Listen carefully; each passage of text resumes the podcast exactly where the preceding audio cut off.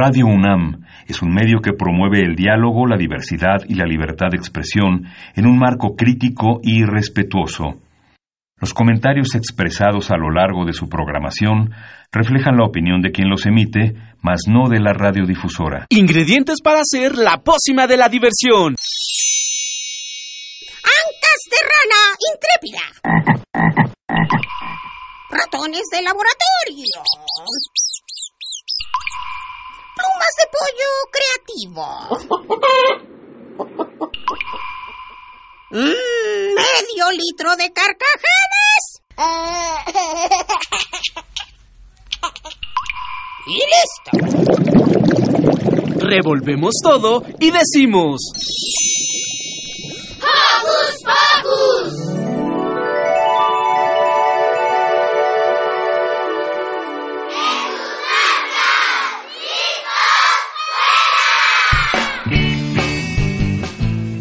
Bienvenidos una vez más a Hocus Pocus. Yo soy Carmen Sumaya y es un placer saludarlos en este sábado. ¡Eh! Bienvenida, Carmen. Yo soy Milly y estoy muy feliz de estar aquí otro sabadito.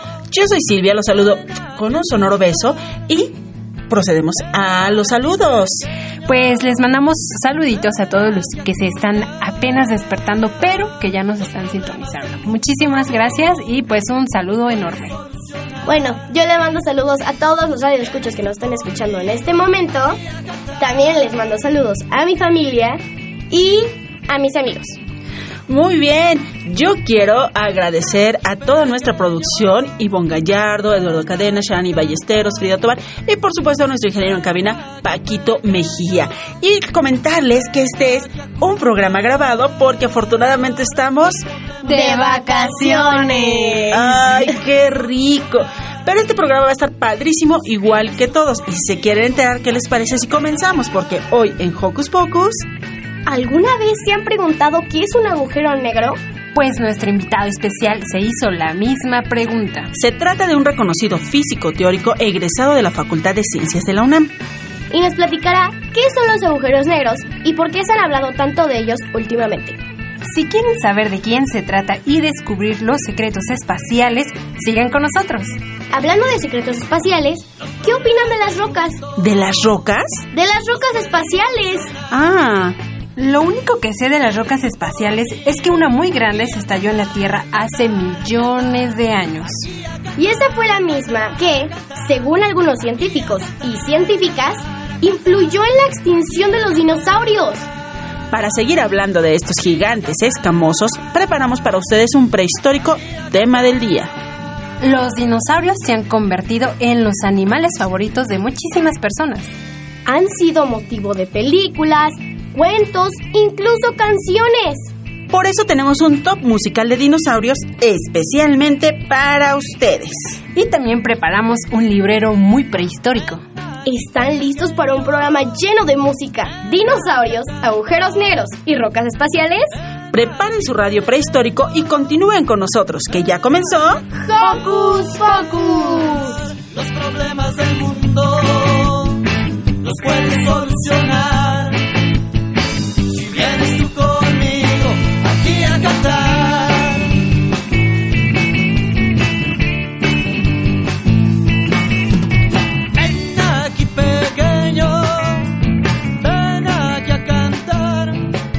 saber tu opinión, así que no dejes de seguirnos en nuestras redes sociales. Puedes hacerlo desde tu compu, tableta o celular. Facebookea con nosotros ingresando a Hocus Pocus Unam y regálanos un like. Y también mira a través de Facebook Live nuestras entrevistas en cabina. Pero si lo tuyo son las frases cortas, encuéntranos en Twitter como arroba hocus pocus-unam. Presiona el corazoncito y sé parte de nuestra comunidad. La ciencia es indispensable para entender el mundo en el que vivimos. Pero también el arte. ¿Y qué tal cuando la ciencia y el arte se juntan para explicarnos de qué maneras podemos habitar el mundo? Escuchemos el astrónomo Isaac Diter de Tikiti Clip. En Palenque, en un cerro, sobre el río Tulija, un astrónomo observa la esfera celestial. En su códice anota fechas del año solar y además es un experto de decimal. Más el pobre está aburrido de tanto calcular. Aún el cero le recuerda su enorme soledad. El astrónomo cansado piensa tal vez sea mejor que en vez de mirar los astros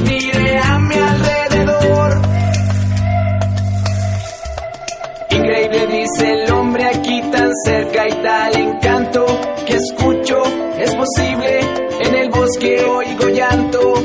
Quieres que andas llorando es por miedo por dolor. Una niña le contesta por miedo y me llama Flor.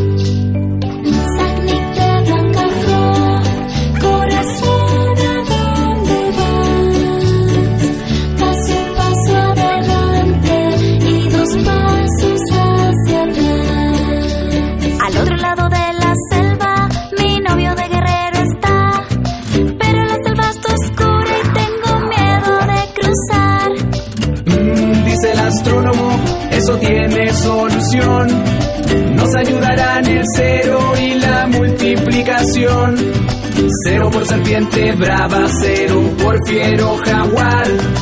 Cero por el miedo oscuro y con cero quedarás. Sagnik te perdió su miedo y la selva atravesó. Más un novio no encontraba. Y llorando regresó.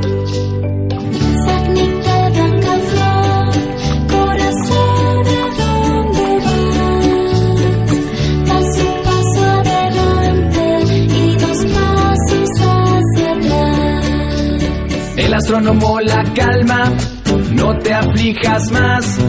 Desde este observatorio lo podemos divisar. Qué fortuna si lo veo, grita alegre Sagnite. Si de aquí miras tan lejos, ¿qué otras cosas puede ser? El astrónomo orgulloso respira muy profundo. Desde aquí mi bella niña, puedo ver Cero por serpiente brava, cero por fiero jaguar, cero por esta leyenda.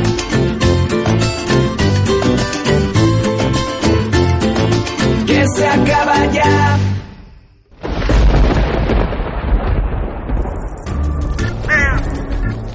Chispas, radios y centellas. Estás en Hocus Pocus.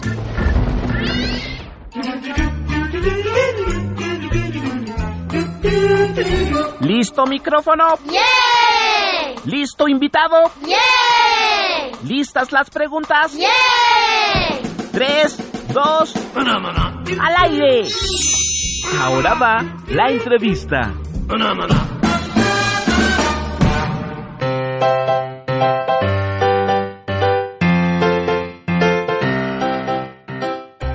Ustedes, como Sagnite, ¿alguna vez han conocido a un astrónomo? Yo nunca he conocido a un astrónomo, pero hoy conoceremos a un astrofísico. Nuestro invitado especial, el doctor Miguel Alcubierre, es un físico teórico, después astrofísico, egresado de la UNAM y nos platicará qué es un agujero negro y demás misterios espaciales. Bienvenido. Miguel. Buenos días, gracias por la invitación. Oye, Carmen es como así, casi tipo experta en eso del agujero negro porque se metió mucho a investigar, pero yo no tengo idea. Yo de repente nada más escuché que había un revuelo porque habían logrado tomar una fotografía del hoyo negro. Platícanos acerca de qué es un hoyo negro. Un hoyo negro es algo que entendemos bien desde hace varias décadas. Es un objeto en el espacio con una gravedad tan intensa que ni siquiera puede escapar la luz. Este, por eso lo decimos negro, porque no escapa la luz y entonces no se ven. Y, y lo de hoyo viene porque como la luz es lo que viaja más rápido en el universo, si la luz no puede escapar, nada puede escapar. Entonces si uno tiene la mala suerte de caerse en un agujero negro, no puede volver a salir nunca. Entonces por eso le llamamos agujero. Este, Oye, pero a ver, dentro del agujero sí hay luz y sí hay otras cosas. No, todo se va al centro. Todo lo que cae a un agujero negro, Ajá. incluso la luz, lo que sea, acaba yéndose rápidamente hacia el centro del agujero. En el centro del agujero, en principio, la gravedad es infinita. Le llamamos la singularidad, que suena así muy esotérico. Este, y ahí, en principio, la, la fuerza de gravedad es in- infinita y destruye cualquier cosa que caiga ahí. Entonces, ese es el centro del agujero. Pero fue, afuera, más afuera, hay una superficie de no retorno, o sea, no hay nada ahí, no, no es que sea una superficie física, es nada más una, una, una distancia a la cual si, si te acercas más que eso ya no puedes volver a escapar nunca. Le llamamos el horizonte, justamente porque como el horizonte en la Tierra uno no ve más allá del horizonte, y aquí lo mismo, lo que cruza el horizonte del agujero negro ya nunca puede volver a verse y acaba en el centro destruido bastante rápidamente. Ahora, estos objetos creemos que sí existen, fueron teorizados hace ya muchas décadas, pero creemos que se forman al morir estrellas muy masivas. Cuando una estrella muy masiva, mucho más grande que el Sol, muere, primero explotan en una cosa muy, muy espectacular que llamamos una supernova, pero la explosión no se destruye todo, queda un núcleo. Y ese núcleo es muy denso y tiene mucha gravedad y ya no tiene suficiente energía para mantenerse en equilibrio y entonces colapsa y se forma un agujero negro. Entonces estos agujeros negros, digamos, de varias veces la masa del Sol, creemos que hay millones y millones en nuestra galaxia, pero son difíciles de, de encontrar justamente porque pues no se ven, son invisibles. ¿Y qué tiene de importante y de relevante justo que se haya podido hoy eh, lograr ver este agujero negro? Bueno, justamente los agujeros negros son muy difíciles de detectar porque no emiten luz, no se ven. Este, y si estuvieran solos, no los veríamos nunca.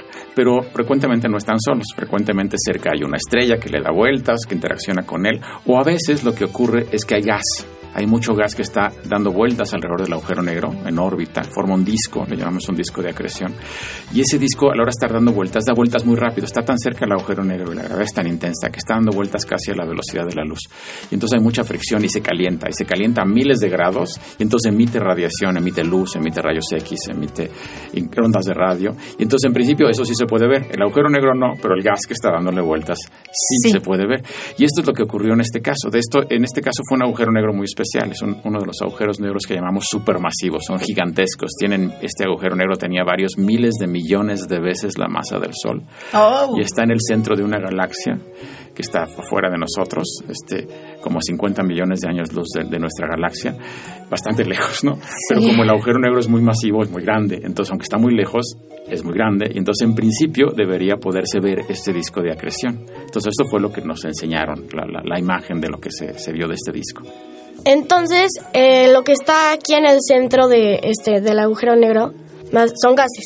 Lo que se ve alrededor del agujero, lo que está en el centro es el agujero y lo que se ve alrededor son gases. La imagen que nos mostraron es muy interesante porque no es una foto tomada en luz visible de la que estamos acostumbrados, es una imagen reconstruida a partir de observaciones en muchos observatorios, en ocho diferentes observatorios a, a lo largo de todo el planeta, uno en México de hecho, pero otro en, en Europa, Sí, sí. En, en Argen- en el sur, en Chile, en Hawái, que, y además son radiotelescopios, no, no ven luz visible, detectan ondas de radio, pero tomando todos estos radiotelescopios alrededor de todo el planeta, es como de, si de alguna manera hubieras hecho un radiotelescopio del tamaño del planeta Tierra, grandotote.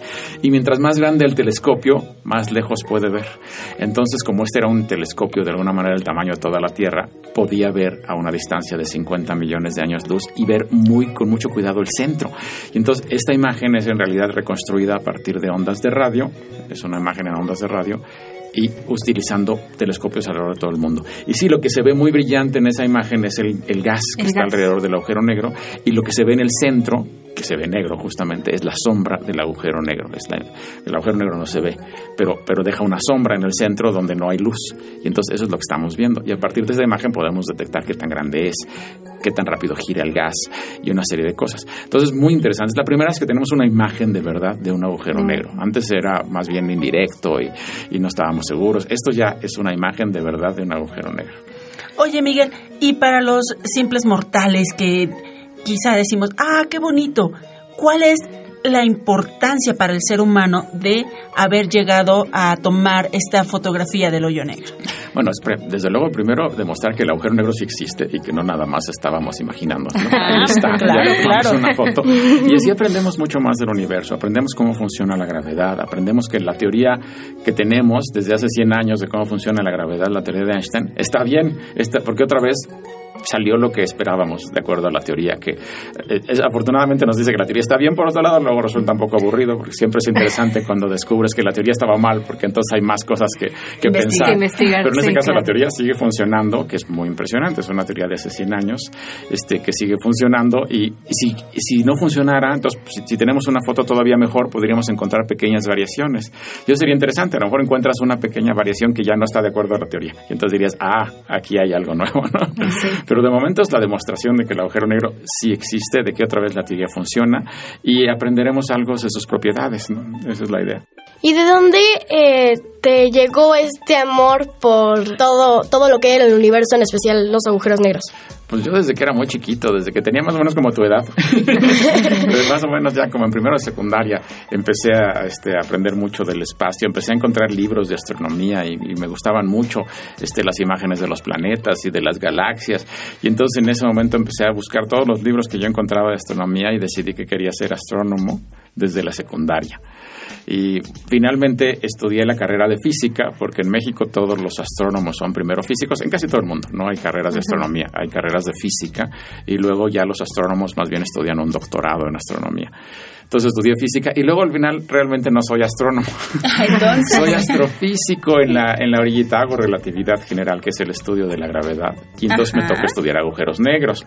Claro. Este, pero no soy de los que van a observar por telescopios, soy muy teórico, entonces nunca, nunca voy a los telescopios. De hecho, apenas el fin de semana pasado tuve la oportunidad de una de las grandes aventuras de mi vida, uno de mis grandes sueños que fue ir al Observatorio Nacional Astronómico que está en San Pedro Mártir, en Baja California. Nunca lo había visto. Los astrónomos van allá cada rato a hacer observaciones. Yo nunca había ido, pero tuve la oportunidad de estar el fin de semana pasado y es espectacular.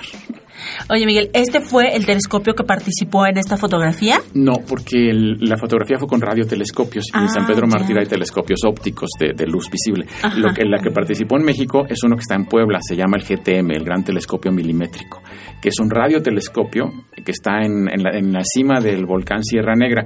Para los que no lo ubiquen, el volcán Sierra Negra está pegadito al lado del pico de Orizaba. O sea, el pico de Orizaba, que es la montaña más alta del país, juntito tiene una más chaparrita este, que es el volcán Sierra Negra. Y en la punta del volcán Sierra Negra está este radiotelescopio mexicano, el GTM, el Gran Telescopio Milimétrico, y este es el que participó en la observación del agujero negro. Ay, qué emoción. ¡Wow! Oye, Miguel, y justo hablando de los telescopios, eh, tú dijiste que son ocho, ¿no? Ocho lugares en el mundo, sí. ¿Cómo, ¿Cómo es que los eligieron o más bien por su localización decidieron que así podrían tomar la fotografía? O sea, por ¿cómo las se dio? características de los telescopios y por la localización, porque eran telescopios que tenían que estar viendo este, microondas, o sea, ondas de radio, pero en el rango de, de milímetros, que lo que llamamos microondas, parecidas a las, a las del horno, pero que vienen del espacio. Entonces tenían que ser telescopios que pudieran ver ese tipo de, de- de- de radiación, ese tipo de, de ondas, y de esos no hay tantos en el mundo. Y luego también que estuvieran localizados alrededor de todo el planeta, porque si los tienes todos juntos, pues no te sirve mucho. Entonces eligieron telescopios en todo el planeta, y en algunos casos son muchos. Por ejemplo, en el, caso de Chile, es un radiotelescopio que se llama ALMA, que no es uno, tienen como 50 Wow. juntos, que además se pueden mover. Entonces ellos tienen 50 en una misma zona, y nosotros tenemos uno en, en Sierra Negra, pero utilizaron en Hawái, que también hay uno importante, en las Islas Canarias, Ajá. y en Estados Unidos, y, y en Europa, me parece que en Alemania. Entonces eran distribuidos por varios lugares, en algunos solo uno, como en México, en otros muchos, pero la imagen se formó a partir de las señales de todos estos radiotelescopios. Ahora no es fácil reconstruir la imagen juntando la señal de radiotelescopios muy distintos que están en todo el planeta. Es muy complicado, se requiere un código de cómputo muy complejo. Y de hecho hay una chica, una, una investigadora, una doctora en astronomía, Ajá. Katie Bauman, que se hizo muy famosa porque Sí. fue la persona que diseñó el programa de cómputo que analiza todos estos datos y reproduce la imagen. Entonces eh, es una investigadora joven, una investigadora este, este, de Estados Unidos, una, una profesora en astronomía, pero joven de treinta y tantos años. Y cuando ella empezó, de hecho, era estudiante Mm. todavía eh, cuando empezó a trabajar en esto. Entonces ahora fue como la, la, la persona, la personificación Claro, de este sí. evento, aunque en realidad trabajaron cientos de personas en el, en el Pues yo diría proceso, que ¿no? Miles, ¿no? Si estás hablando de tantos alrededor del mundo. Sí. Exactamente. Oye, pues qué emoción, Miguel. Muchas gracias por venir a compartir esta experiencia con el público de Hocus Pocus y por favor ven más adelante para que nos digan si tuvieron otra foto más de cerquita o qué va a pasar después de esta fotografía del hoyo negro. Con mucho gusto, seguramente en algunos meses nos van a enseñar una foto del hoyo negro en nuestra galaxia, ahí en Ah. el centro de nuestra galaxia, y eso va a ser también muy impresionante. ¡Wow! Pues muchísimas gracias. Gracias a ustedes por la invitación. Hablar de todo esto hace que me den ganas de seguir descubriendo los misterios espaciales. Yo todavía tengo ganas de hablar de rocas espaciales y de dinosaurios. ¿Estás segura que quieres que hablemos de uno de los animales más grandes que han existido en el mundo? Pues claro. ¿Segurísima? Sí. ¿Segurísima? Claro que sí. Aquí vamos. Ajá, ajá, ajá. El el tema de hoy en la voz de las niñas y los niños. Yo opino que opinar es necesario porque tengo inteligencia y por eso siempre opino. Ahora va, dices tú, digo yo. Yo opino. Ajá. Yo opino. Ajá. Eso opino. Hace 225 millones de años aproximadamente, en una charca turbia y fresca, se encontraba retosando un grupo de dinosaurios con crestas triangulares y pieles rasposas. Mientras esta albercada sucedía, una roca espacial se desprendía a toda velocidad con dirección a la Tierra. Otro grupo de dinosaurios, esta vez gigantes con diminutos brazos, cazaban pequeñas presas y las devoraban a la luz del sol. Al mismo tiempo, el meteorito cruzaba la atmósfera con una velocidad cada vez más alarmante. La roca espacial se acercaba rompiendo el viento y desafiando a la gravedad. Pero eso no era lo verdaderamente grave. Lo peligroso de esta roca corriendo maratónicamente era la posibilidad de que, al impactar contra la Tierra, destruyera todo a su paso. El tercer grupo de dinosaurios, unos reptiles enormes de cuellos larguísimos como resbaladillas, mordían las jugosas hojas de los árboles antiguos. Fueron ellos quienes, con ayuda de sus poderosísimos cuellos, lograron ver a lo lejos cómo se acercaba aquella roca espacial. Era demasiado tarde para correr, así que se sentaron todos a esperar el fin de la especie. La palabra dinosaurio viene del griego deinos, que significa terrible, y sauros, lagarto, por lo que fueron considerados lagartos terribles. Los dinosaurios fueron un grupo de saurópsidos que apareció durante el periodo Triásico. Al ser animales vertebrados y terrestres, se convirtieron en los reyes de la Tierra, siendo así los animales dominantes durante 135 millones de años. Si pensáramos en ellos como presidentes, podríamos decir que su periodo de gobierno abarcó el Jurásico hasta el Cretácico, y que fue justamente su extinción la que puso el fin a la era mesozoica. En la actualidad, hay muchas aves y reptiles que evolucionaron a partir de estos animales. Incluso, algunos estudios paleontológicos consideran que algunos dinosaurios tenían, plumas. Con ayuda de la paleontología, nos hemos dado cuenta de que hay animales como las serpientes, iguanas y tortugas que son tatara tatara nietas de los dinosaurios, ya que comparten varias de sus características. ¿Se imaginan si los dinosaurios todavía existieran? Algunas especies al extinguirse dan paso a otras nuevas. Quizás si los dinosaurios no se hubieran extinguido, no estaríamos escuchando la radio un sábado en la mañana. Sin embargo, siempre recordaremos en libros, museos, dibujos y películas la memoria de estos gigantes escamosos. ¿Y a ustedes les gustan los dinosaurios? ¡Wow! ¡Qué cosas con los dinosaurios! Oigan, pero a ustedes sí les gustan los dinosaurios, ¿verdad? Sí. Sí. ¿Por qué les gustan los dinosaurios? Pues yo creo que una de las principales cosas es que hasta el día de hoy, pese a que tenemos ya más información como lo acabamos de escuchar, pues hay todavía cosas que no se conocen sobre estos enormes animales y eso los hace misteriosos y por lo tanto creo que genera cierto interés y un cierto gusto porque eh, el hecho de no tener tanta información hace que nos imaginemos cómo pudo haber sido su vida o cómo pudo haber sido su misma extinción. Yo creo, a mí realmente me gustan porque en sí ellos son animales que realmente nosotros durante la inteligencia del ser humano hemos logrado encontrar, pero realmente nosotros nunca nos pasamos por sus vidas porque ellos murieron antes de que nosotros que nos creáramos aquí en, en esta tierra. Y la verdad me parecen igual como Carmen dice, muy misteriosos y muy interesantes por esa razón. Porque realmente eh, no sabes lo que realmente dices. Porque nosotros pensamos, por ejemplo, que este a- eh, habían algunos animales acuáticos, pero realmente nosotros lo hemos procesado, no sabíamos, no los vimos. Oigan, ¿y ustedes vieron esas películas que tienen que ver con dinosaurios? ¿Qué opinan de ellas?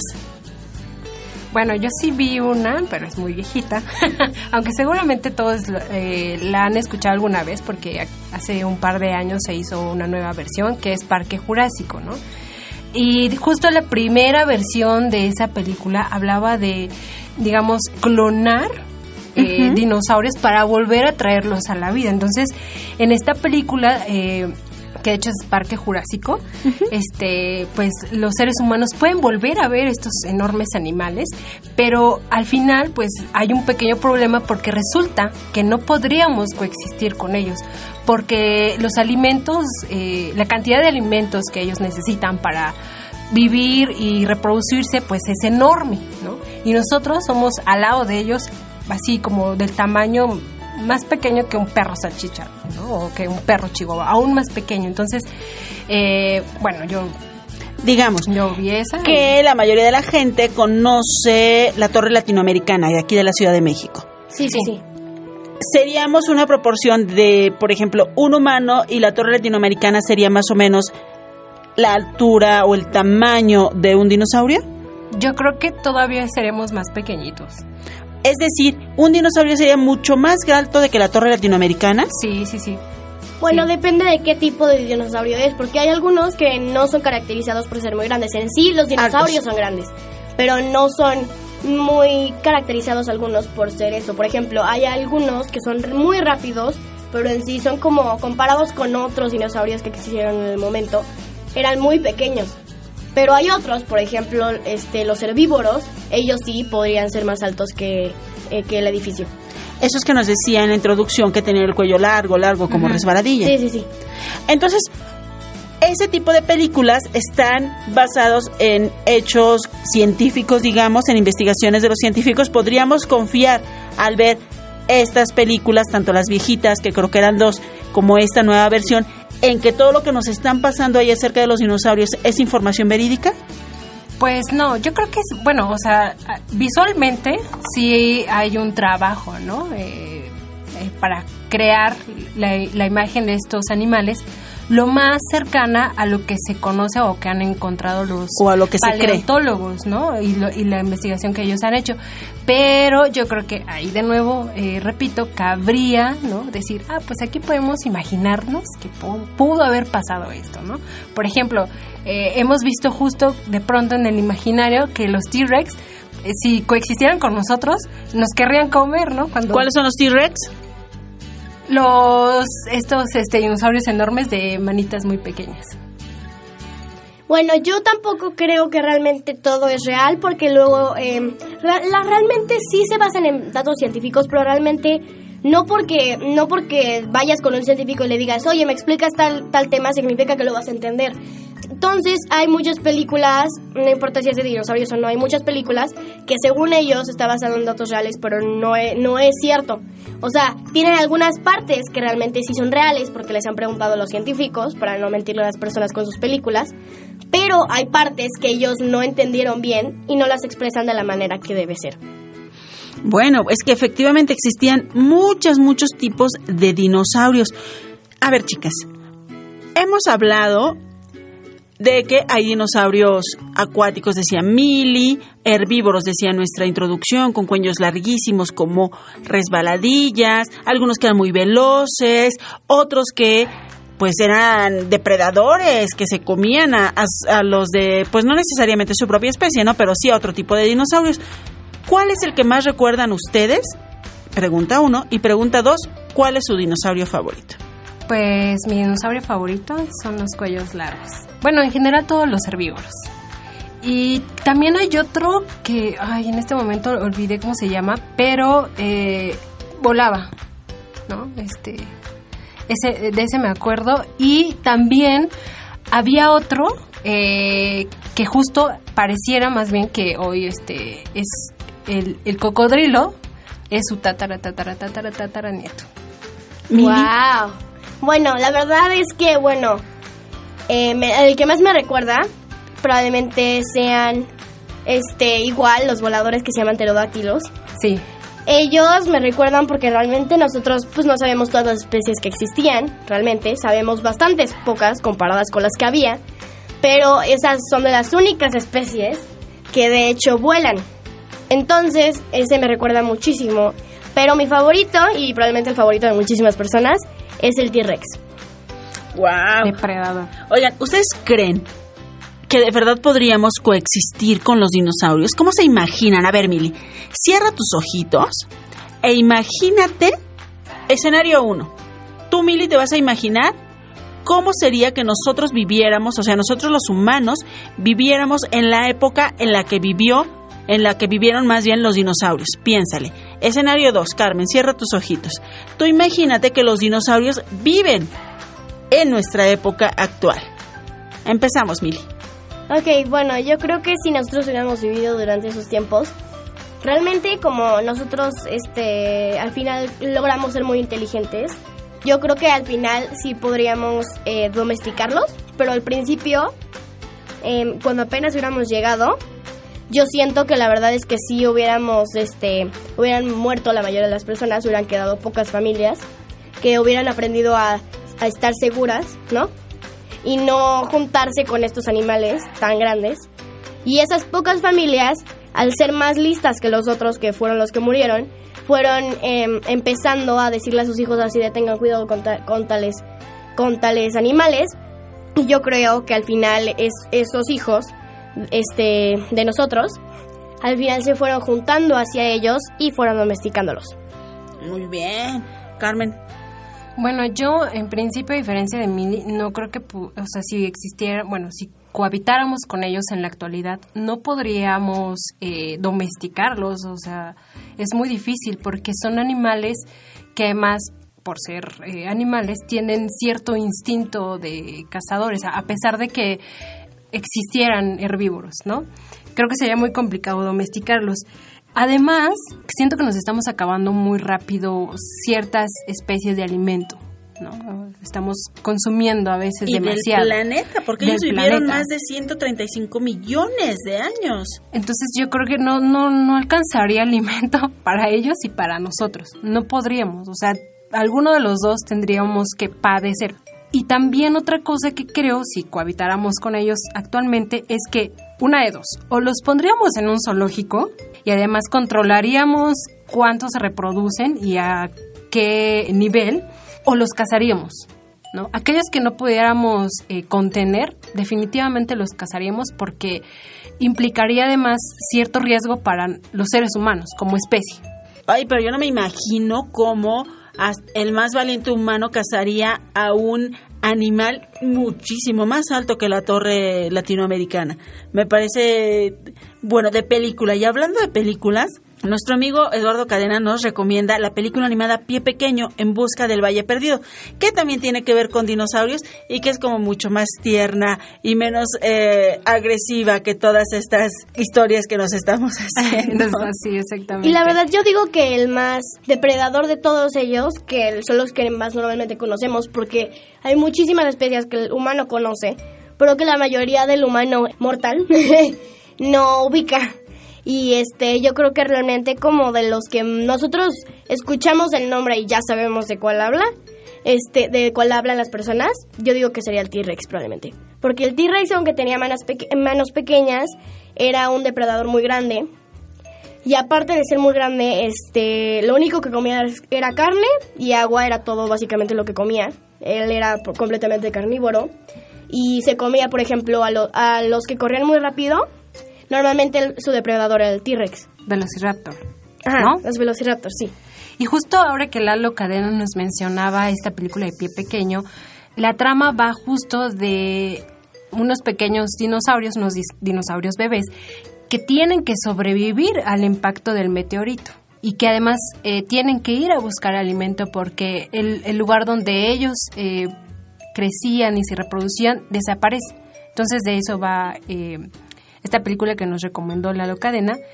Y pues justamente volveríamos a tocar este tema de que no habría suficiente alimento para, Para todos. humanos y dinosaurios, ¿no?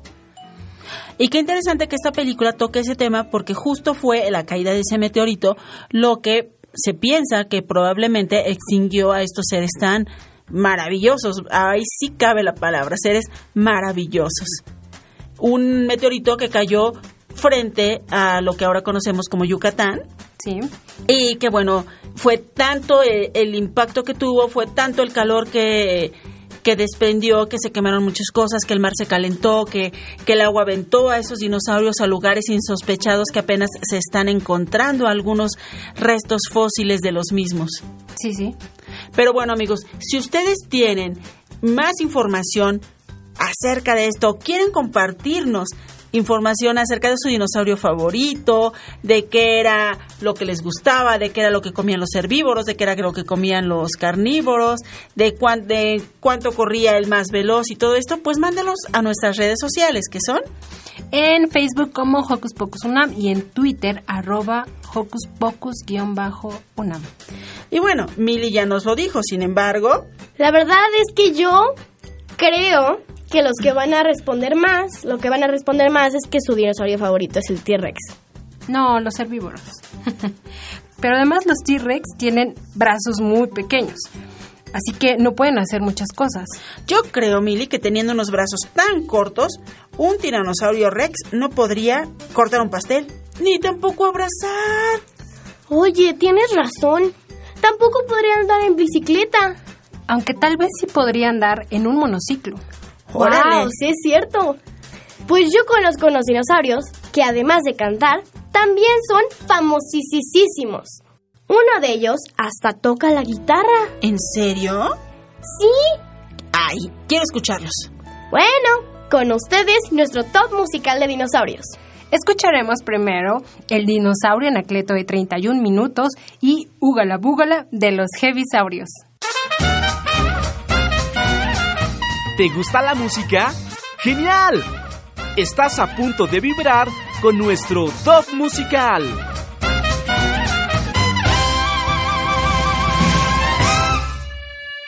Soy un dinosaurio y me llamo Anacleto. Por cosas del destino no morí en la glaciación. Mis amigos se extinguieron, me dejaron solo y tuve que resignarme a esta situación. Me aburría mucho porque no tenía parientes, nadie conocido con quien salir a jugar. Tuve que inventarme amigos para entretenerme, sentarme frente a un espejo para conversar. Pero una mañana decidí cambiar mi suerte y mandé un proyecto para la televisión. Se trataba de un programa para la familia, con cantantes y concursos, mucha diversión. El gerente del canal me llamó a su oficina, le encantó el programa y me dijo hagámoslo. Firmamos contrato y después de un par de meses yo me convertí en figura de televisión. Conocí a las estrellas de las portadas. Uh, uh, uh, sumergido en la fama y en el placer.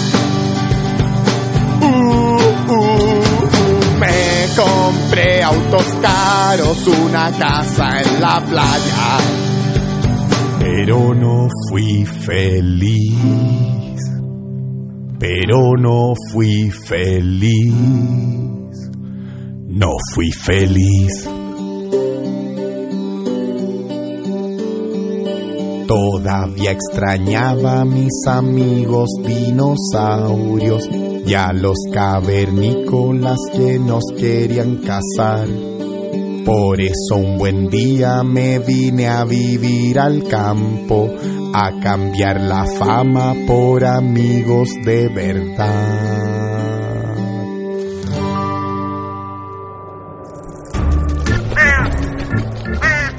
¡Hey! Sé parte de Hocus Pocus y busca nuestras redes sociales.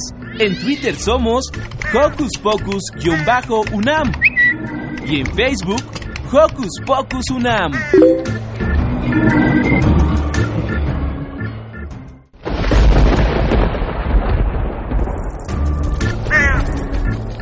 Chispas, radios y centellas. Estás en Hocus Pocus.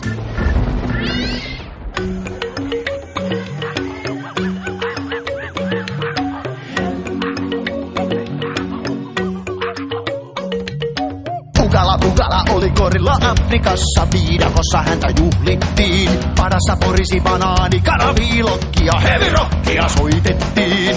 Nami, nami, padassani on hyvä maku, mutta tärkein Mestari kokki halusi tarjota vain parasta mitä tiedettiin. Oli resepti 5000 vuotta vanha ja se taikajauheella maustettiin. Taikajauhetta vaalean sinistä, kohta alkaa silmissä vilistä.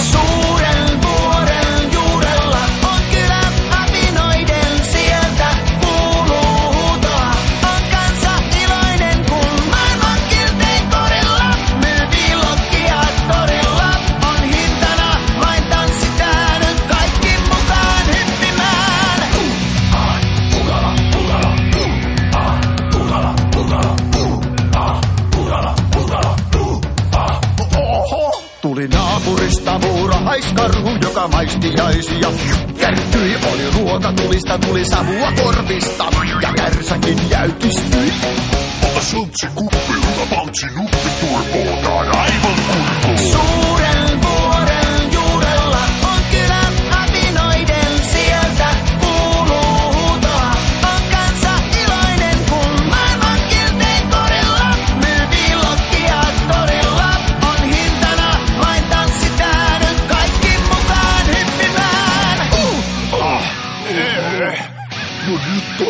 sitten. Otanko se karva varmas? Me laitetaan viini pyörimään!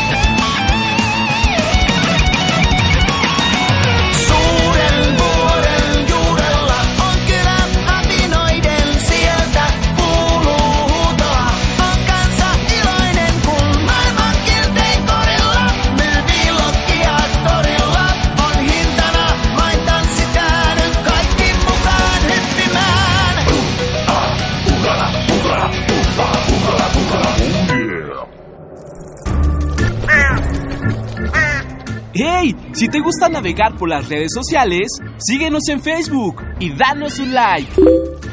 Encuéntranos como Hocus Pocus Unam. ¿Los dinosaurios eran los únicos animales prehistóricos que tocaban música? Quizás sí, porque eran los animales más grandes y todos los demás les tenían miedo. Entonces seguro tenían tiempo de hacer bandas de rock. Sí, los demás animales prehistóricos estaban ocupados haciendo otras cosas como escapar de ellos, por ejemplo. Como los tres cochinitos del siguiente cuento. ¿Quién está ahí? Pasen, pasen. Hola, ¿cómo están, niños? Yo soy su amigo el librero. Sí, soy un gran librero. Soy tan grande, pero tan grande, que mis repisas resguardan un montón de libros. ¡Guau! Libros que contienen historias increíbles, historias mágicas y únicas que solo esperan a que ustedes niños vengan, tomen uno y comiencen a leer y a dejar volar la imaginación. ¿Quieren intentarlo? Vengan, acérquense. Tengan cuidado, eh, por favor. No, no, por favor, no. Algunos libros como los rojos me causan cosquillas. Por favor, con cuidado, de uno por uno. Así, así está mejor. A ver, a ver, a ver, a ver. ¿Qué libro han escogido? Mmm, qué interesante historia. Pongan atención.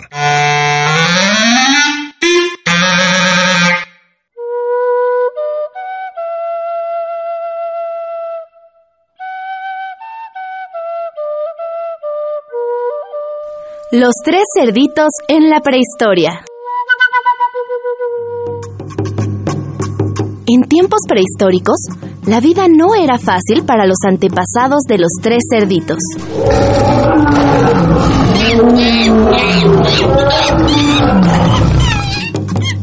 Los ancestros de los cerdos eran bastante peludos. sobre todo la madre de nuestros amigos. Ella no estaba cómoda y una mañana les dijo, Hijos, ya son mayores. Es hora de que dejen el calor de mis largos pelos y busquen su propio hogar. Está bien, mamá. Los pequeños dieron un rápido beso a su madre y partieron. El primer cerdito enseguida se fijó en un arbusto. Llevaré algunas hojas para hacer un, un colchón confortable y, y comer unas cuantas bellotas. Y se acomodó para ver su paisaje favorito. Ah, la puesta de sol. El segundo cerdito, más sabio, Estos cuatro árboles forman un cuadrado. Pondré ramas para cerrar los costados. y descubrió que su trabajo estaba bastante bien para alguien que no tenía ni un desarmador. Se deslizó dentro y disfrutó de su paisaje favorito. ¡Ah! Las estrellas.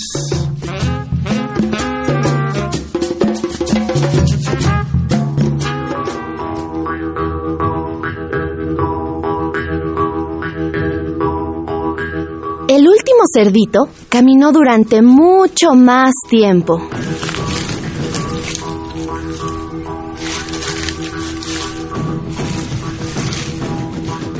Llegó frente a un agujero excavado en la montaña.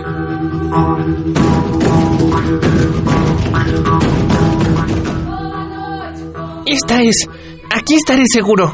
Eh, Solo hay que esforzarse un poco más. Pasó todo el día empujando la gran piedra redonda que bloqueaba la entrada.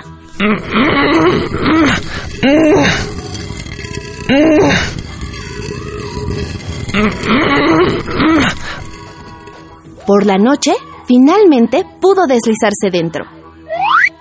El cerdito no vio ningún paisaje porque estaba agotado. Durmió como un tronco.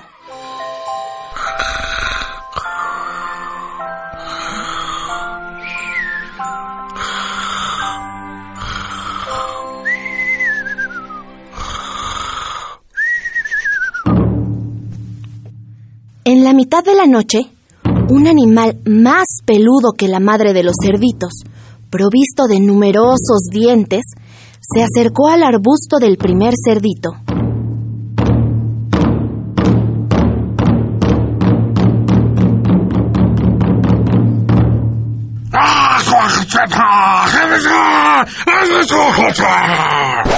Que en lenguaje de lobo prehistórico significa ¡Sal de ahí, pequeño animal! ¡Que te voy a comer!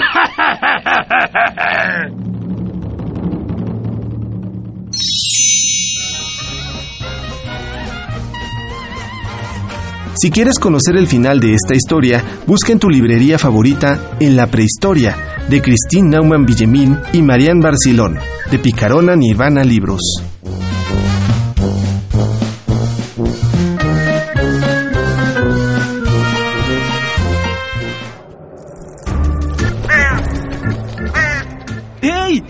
Parte de Hocus Pocus y busca nuestras redes sociales. En Twitter somos Hocus Pocus-UNAM y en Facebook Hocus Pocus UNAM.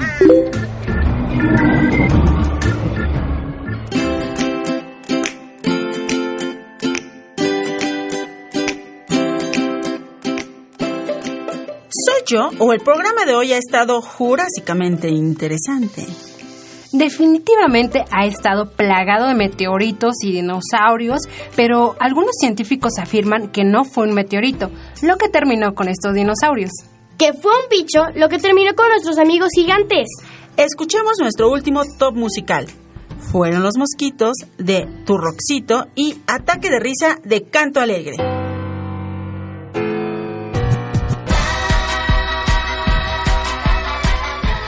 Llena tu corazón de notas musicales. Ahora va la recomendación musical.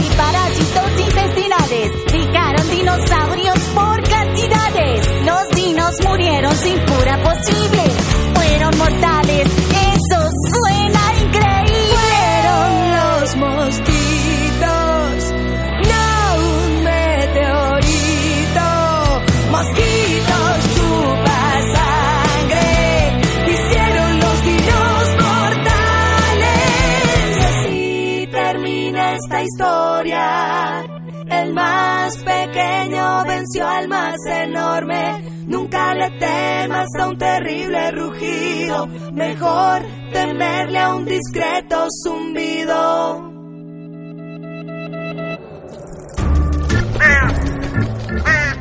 ¡Hey! Sé parte de Hocus Pocus y busca nuestras redes sociales. En Twitter somos Hocus Pocus-UNAM y en Facebook Hocus Pocus UNAM.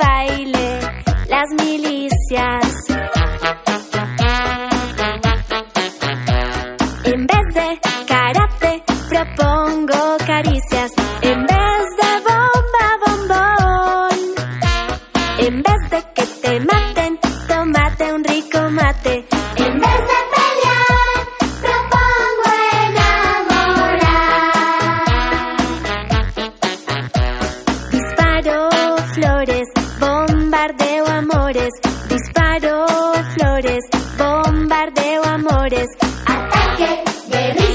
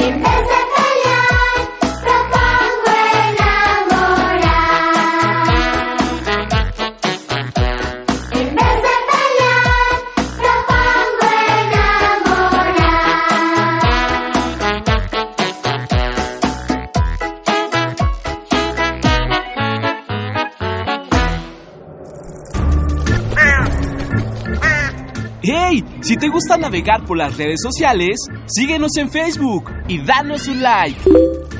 Encuéntranos como Hocus Pocus Unam.